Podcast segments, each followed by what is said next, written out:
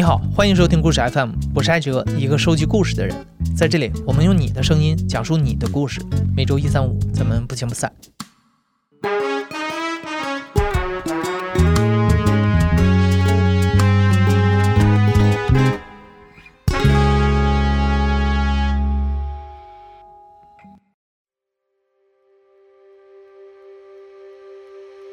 最近这两个礼拜，北京的天气逐渐热起来了。我们同事们见面的时候都相互抱怨，说厚厚的一层口罩捂在脸上实在是太不舒服了。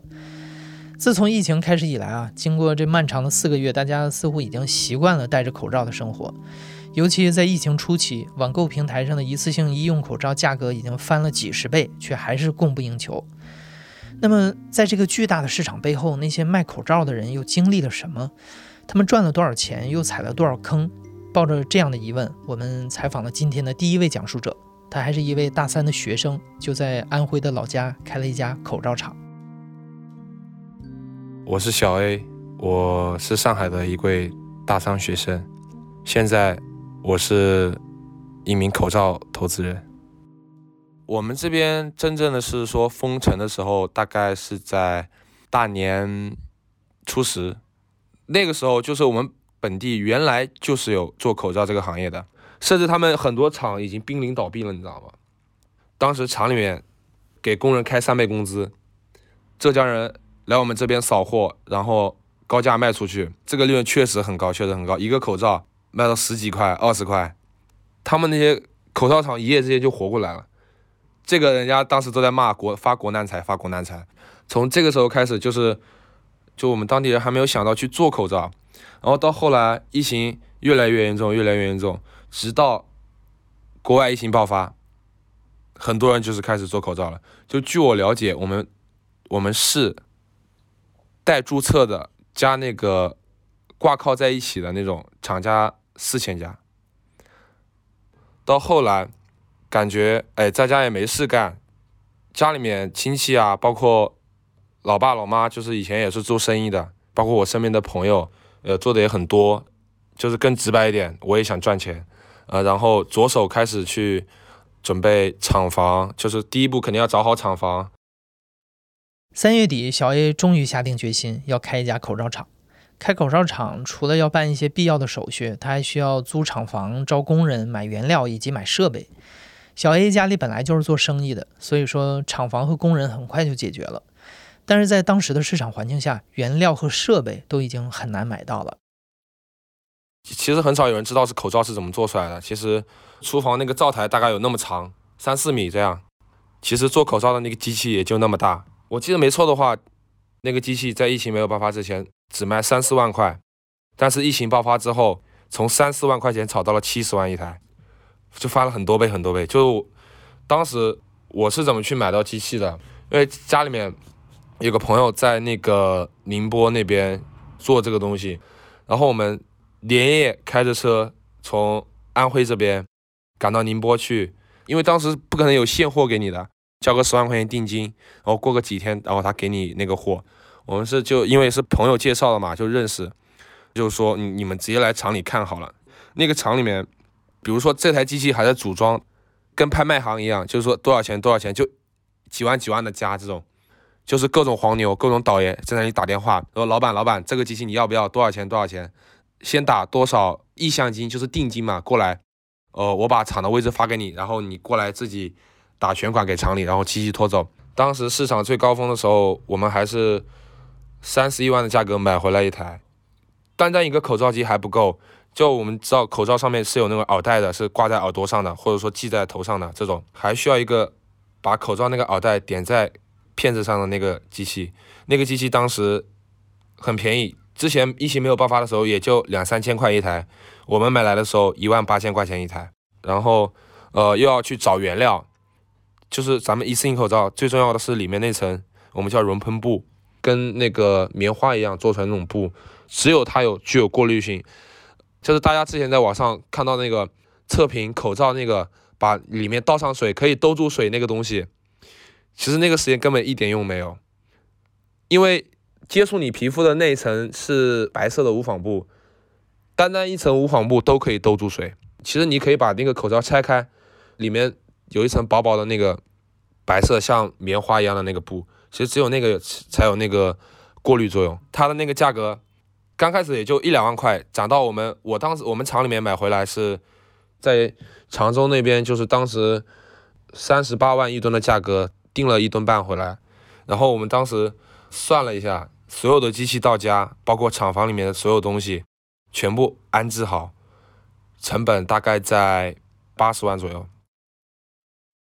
我只能说，第一个口罩做出来我什么心情？像自己的孩子一样，真的像自己的孩子一样，就特别开心。然后就试戴一下，哎，感觉很好，跟其他口罩没什么区别啊，很有成就感。这个东西，我们第一批货，第一个客户是要的十万个，我们的成本大概在八毛钱左右，然后我卖出去一块，还是有利润可以赚的嘛？我觉得可以去做。口罩厂开工之后，一切进展都很顺利。在四月上旬的这个阶段，尽管国内各地的疫情已经趋于稳定了，但是由于国外疫情的发展，口罩厂依然不愁销路。在当时，小 A 的口罩厂每天大约能够生产十四万个口罩，每个口罩的利润大约是三毛钱左右，八十万的成本很快就赚回来了。也是因为家里经商的缘故，小 A 对做生意这件事儿多少有些概念。以他的了解，他从来没有听说过有哪一门合法的生意能像口罩厂一样，在这么短的时间内收回成本。我们是十天、十五、十五天，大概把就是所有的机器钱挣回来。利润最高的话，我觉得就是四月初那段时间。现在来说是利润是真的差，报个出厂价吧。我们现在口罩的出厂价大概在大概在四毛到五毛之间这样。四月末到五月初，因为疫情逐渐稳定，再加上相关部门对防疫物资的管控力度加大，口罩这门生意开始变得不好做了。小 A 早就预料到这种投机的生意注定不能长久，但他没有想到这一天来的竟然这么快。呃，我父亲之前就说过，其实这个行业就是一个大泡沫在这里，一旦这个行业破了，很多人都是亏得倾家荡产。就是我们这边也虽然说也有很多工厂，它之前都都有赚很多钱，但是已经。该停掉的停掉了，然后该把机器卖的都卖掉了，已经国内的市场已经呈现了一个下滑的趋势。虽然说现在国外疫情发展的特别严重，但是我们国内很多做的产品它都出不了海关。虽然说我们国内的海关虽然说可以出得去，它是认国标的，就是 GB 二零零六的那个，但是你进不了国外的海关。也有很多人他之前赚了钱，然后就全部亏掉了。现在这种局势，我们虽然说已经不亏钱了，但是我们我们把口罩做出来就是成本，就是投入。我们现在也要考虑到，就是还继不继续去做下去这个事情。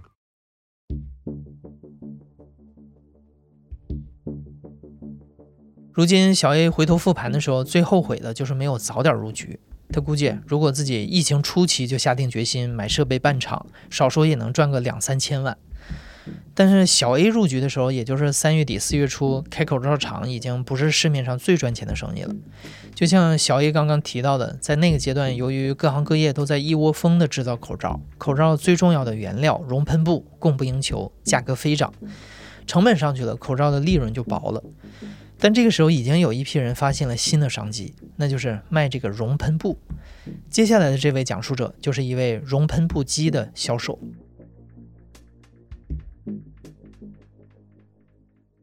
大家好，我叫大兴，我是一个熔喷布机的销售员。我们公司是这样的，我们公司疫情之前啊，疫情之前其实也是遇到了一些困难，财务状况并不是太好。但是就这近两个月的这么一个销售熔喷布机的这么一个机会吧，前几年加起来利润可能也没有这么大，营业额也没有这么多。大新所在的公司是一家机械制造公司。在疫情开始前，他们原本的主要产品是包装材料制造机，主要是面向海外市场。但是受到疫情的影响，他们的外贸业务做不下去了。到了二月底，他们的公司领导决定转产。当时经过了一番的考察之后，他们认为在这个阶段开始卖口罩机已经晚了。于是他们决定研发熔喷布机，并在短短的一个月之内就投入了生产。其实我刚开始知道这个信息的时候，是从我们这个。同事的朋友圈，因为他们内贸就在工厂这边嘛，所以说他们是第一时间能接收到公司的最新的产品或者策略。他们发他说，熔喷布机打了一个引号，就是印钞机。然后我就去网上去收集了一下资料嘛，发现的确是这样，因为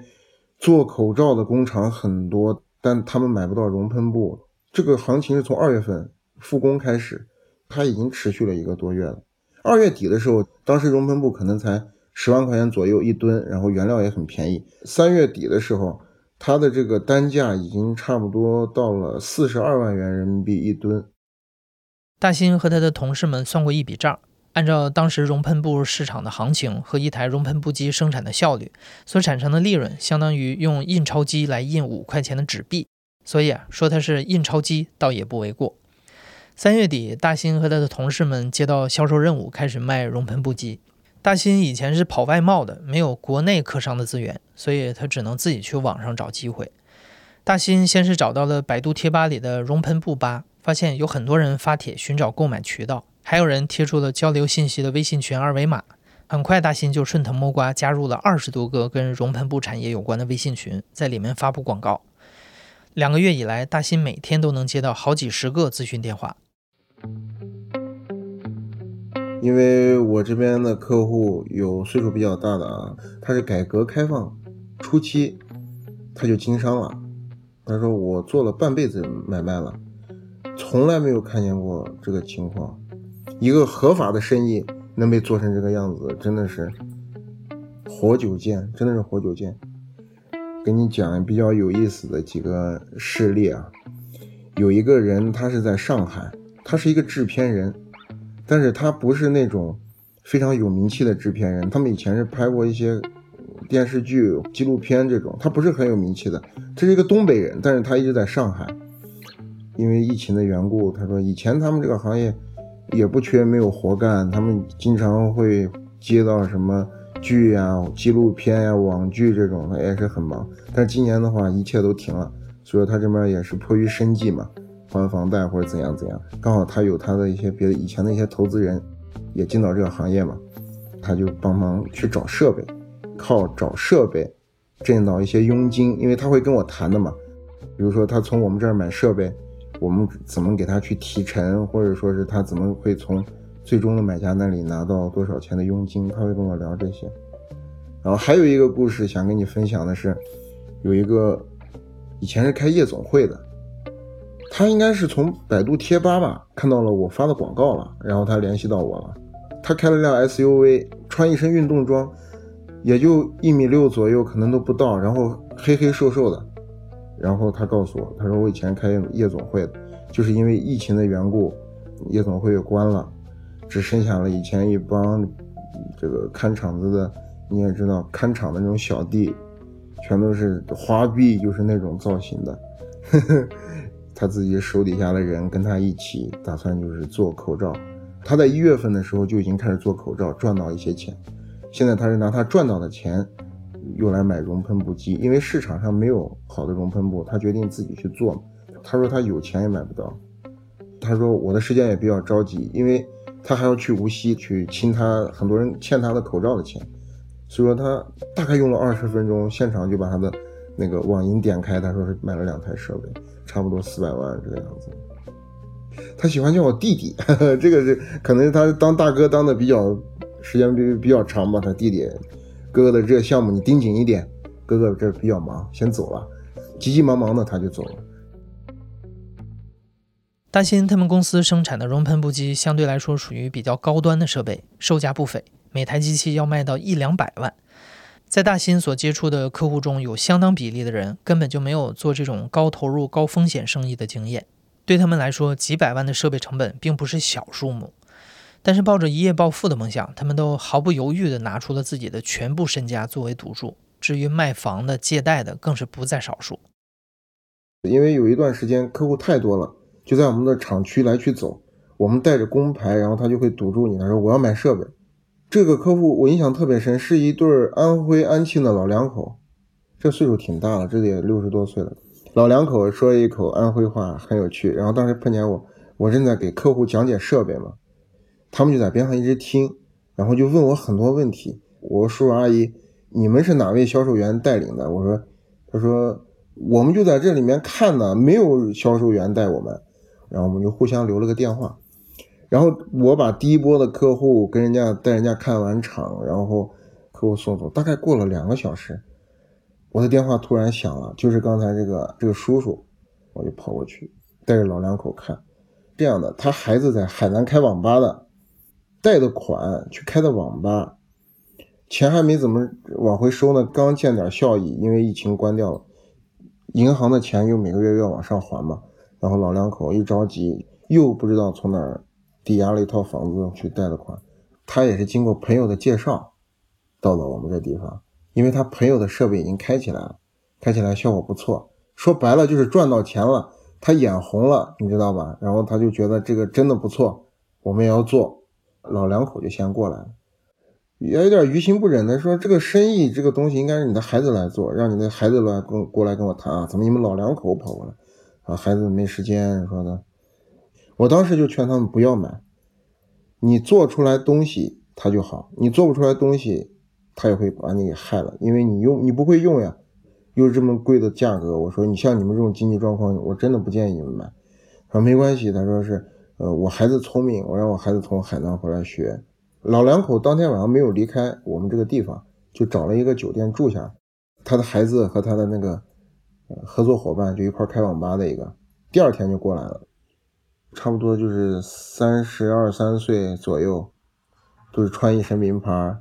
没有干过活，就是没有做过跟技术相关的啊，也也可能没有吃过什么太多的苦。过来之后就说说啥都要买，我劝不住那种情况，所以就感觉好像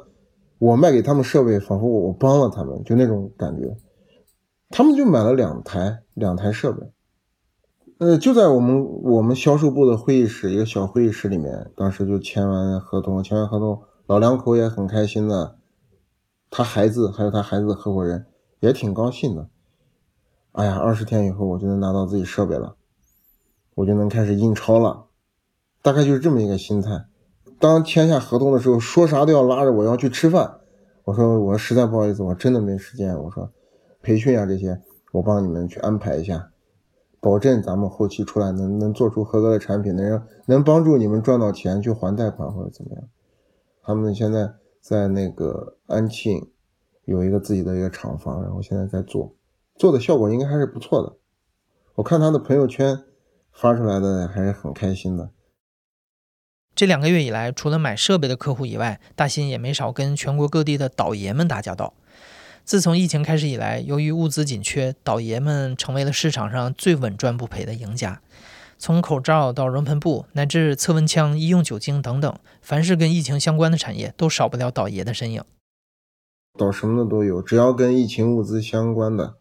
以前不是有一个故事吗？一吨熔喷布的故事。二月底三月初的时候，就是熔喷布比较火爆，但是大家都买不到的时候。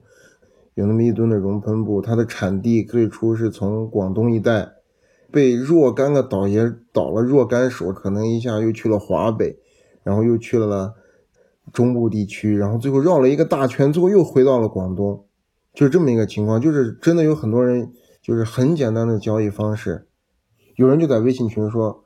坐标打个比方，河南郑州有几吨，比如说五吨熔喷布。需要的来定金锁货。这里我给你解释一下，大兴刚刚提到的定金锁货是这样的：倒爷们手里的那些紧缺的物资都是从天南海北找来的。通常来说，买家在得到货源消息之后，如果想要当面验货，就得付出时间成本，赶往货源的所在地。但是因为熔喷布这种物资实在是过于紧俏，如果一个买家想要先验货再付款，通常情况下就已经被别的买家捷足先登了。所以，倒爷们会要求买家先拿出百分之二十的货款作为定金，锁住货物，然后再当面交货。据大新的了解，在疫情之前，国内市场上这种大宗的商品交易中，从来没有过定金锁货这种规矩，毕竟它的风险实在是太大了。真的有很多人被骗，你知道？我在群里面看到有人就是说，他把一个跟另外一个群友的聊天截图就放到这个群里，他说：“请问。”你们有没有人被他骗过？他就这么发了一个聊天截图，然后把这个人的那个 ID 就挂出来。有一个人吃瓜群众就冒出来，他说：“发生什么了吗？”他说：“我我被这人骗了二十万的定金。”当时那个黄牛，他就自己他们都承认，他说我就是倒爷，然后我有一个这样一个熔喷布厂的资源，然后人家给了我十吨，然后你们谁谁要？然后他当时就私聊那个人加了微信，通过好友，也没说几句话，他就说是那你在哪里？他就把大概位置一发，手机号一发，银行卡底下一留，定金怎么付？他说是先付百分之二十，应该是，就是总额三百多万，然后他是几十万。几十万，然后当时他就好像就给人家付过去了，付过去之后，然后这个人就把他给拉黑了。他去报案的时候，警察他说警察很不耐烦，因为警察那边短短的这几个月内接收到了无数起报案，口罩、熔喷布、原料相关的这种，然后警察都觉得很诧异，你们这些人心怎么这么大？就微信上加的人，你就敢把几十万就转到人家的卡里面，然后那些人就消失不见了。对大多数的听众来说，关于口罩这门生意，大家最关心的可能还是货源的质量问题。也就是说，我们高价买来的这些口罩，以及它的原料究竟是在哪里被生产出来的？在这个问题上，大新发现了一个有意思的现象。大新每接触一个客户的时候，他都会了解一下对方是从哪儿来的，是怎么接触到这门生意的。他发现有很多的客户都是经过熟人介绍，从一些他并不熟悉的小城市来的。比方说，他在前面提到的那对老夫妇来自于安徽的安庆，而碰巧的是，故事的第一位讲述者小 A 也是来自于安庆的一个县城。据大新了解，安庆这个地方因为以前就有纺织业的基础，在疫情开始之后，有非常多的人投入到这门生意当中。河南有一个地方也是名不见经传，叫长垣，我不知道您听过这个地名没有？在进到熔喷布行业以前。我也从来没有听说过这个地名，叫长垣，断壁残垣那个垣嘛，长短的长。这个地方据说差不多有上千家口罩厂在做，然后还有安庆，安庆也很多。然后就是江苏有一个地方叫扬中嘛，它应该是属于镇江呀这一块儿离得比较近一点嘛。它在以前的话应该是在做无纺布，所以说他们转做熔喷布。它是有一些技术的保障，他们有这个能力去做的，所以说突然一下那个地方做的就很多。当时基本上就是不敢说全民都在做这个事情，至少有很多人在做嘛。很多都是以一个家庭作坊的模式在操作，生产销售。他们为了不缴税，然后就是拿那种网球包、行李袋，拉着现金去买。因为我有一个客户，他也去过那个地方。他之前也是纺织行业的，本身是做那个女性内衣的，还挺恐怖的。因为他们去了之后，先要到跟卖家约定好的一个地方，把自己的车停下来，然后那块有一辆商务车在那等着。当时我这个客户他说他带了一百二十万人民币的现金，整整的一个网球一个行李袋网球包那么大，他抱着那个钱过去之后就招呼他上车，上去之后招呼他坐到最后一排。商务车里面坐了四个彪形大汉，他就抱着他的那个钱袋，前面的彪形大汉就把车门一关，还给他头上套了个袋子。他说完了，这跟绑架没有什么区别。然后就带他去一个地方，他说是车停到院子里面，他那个墙很高，他也看不到周边，也没有任何的参照物。然后就进到了厂房里面，看到里面确实有很多设备在做这个东西，真的很火爆。他说。当时他去扬中这个地方的时候，连吃饭都成问题。他说他有一天饿了一天，想着去找个地方吃顿饭吧，结果小饭馆全关门了。好不容易看到一家正在开的小饭馆，进去之后，那个老板就剩下一个人，没有厨师，就问他：“小伙子，你吃什么？快点说，我我待会儿这我这个布要打好了，我要过去把布拿下来。”他说：“我给你随便做个面，你吃一吃吧。”啊，可以。就是这样，全全民在做熔喷布的一个状态，而且当时的话，熔喷布的价格也差不多得三十万左右，而且每天都是供不应求的一个状态，就仅仅一个月的时间，可能很早进场的这些，真的是赚几个亿这种情况在当地还是比较常见的。可是像这种家庭作坊，他们的工况环境都是很复杂的，根本不具备生产一个洁净的这么一个口罩用材料的这么一个资质。包括它的模具精度达不到，厚道不带静静电注给的这个设备，因为静电注给是很关键的一个设备，它可以把静电加到熔喷布上面，增加它的这个阻隔的效率。这样的话，你像可吸入颗粒物这些比较小的东西，它都可以阻隔住。像扬中的这种熔喷布做出来的口罩，可能只能阻挡一些，比如说像尘土这种颗粒物比较大的东西。做成医用口罩真的是危险还是比较大的，因为它并不能阻挡病毒。突然有一天，有一个人就在群里面喊，他说是扬中出事了，扬中开始严查了，所有的交通路口，包括高速，包括国道，每辆车都要查，一旦发现拉的熔喷布，就扣布。他不让你把这个扬中地区生产的劣质的熔喷布带出扬中，然后从那个时候。我就意识到，国家可能已经开始管控熔喷布这个市场了。四月十五号，扬中全市所有的熔喷布企业全部停产停顿。从这一天开始，相关部门出台了一系列的规定，管控防疫物资的生产。在当时那个阶段，熔喷布的价格已经被哄抬到了近八十万一吨。大兴估计，如果没有及时管控，让这样的势头发展下去，很快它的价格就会突破一百万一吨。而与此同时，熔喷布的主要原料 PP 聚丙烯颗粒也将成为下一个奇货可居的投机对象。而如今，按照规定，全国只有不到一百家的所谓白名单企业才具有出口口罩的资质。在这样的限制下，全国各地大量没有出口资质的小型口罩厂濒临倒闭，熔喷布的市场也随之降温了。这个行业最不理性的时候，就是所有人都觉得它赚钱，但是没有考虑到任何的后果。也没有想到未来它的发展的趋势，大家都是盲目的，可以这样讲。基本上我的这些客户都是四月初就四月份进到这个行业的，也就是他们都是在最疯狂的时候一头就扎进来了，很多人眼睛都是红红的，就是完全不像是一个正常的一个做生意的状态，仿佛就是说我就赌一把。我就赌我能做一个月、两个月就 OK 了，就是这样。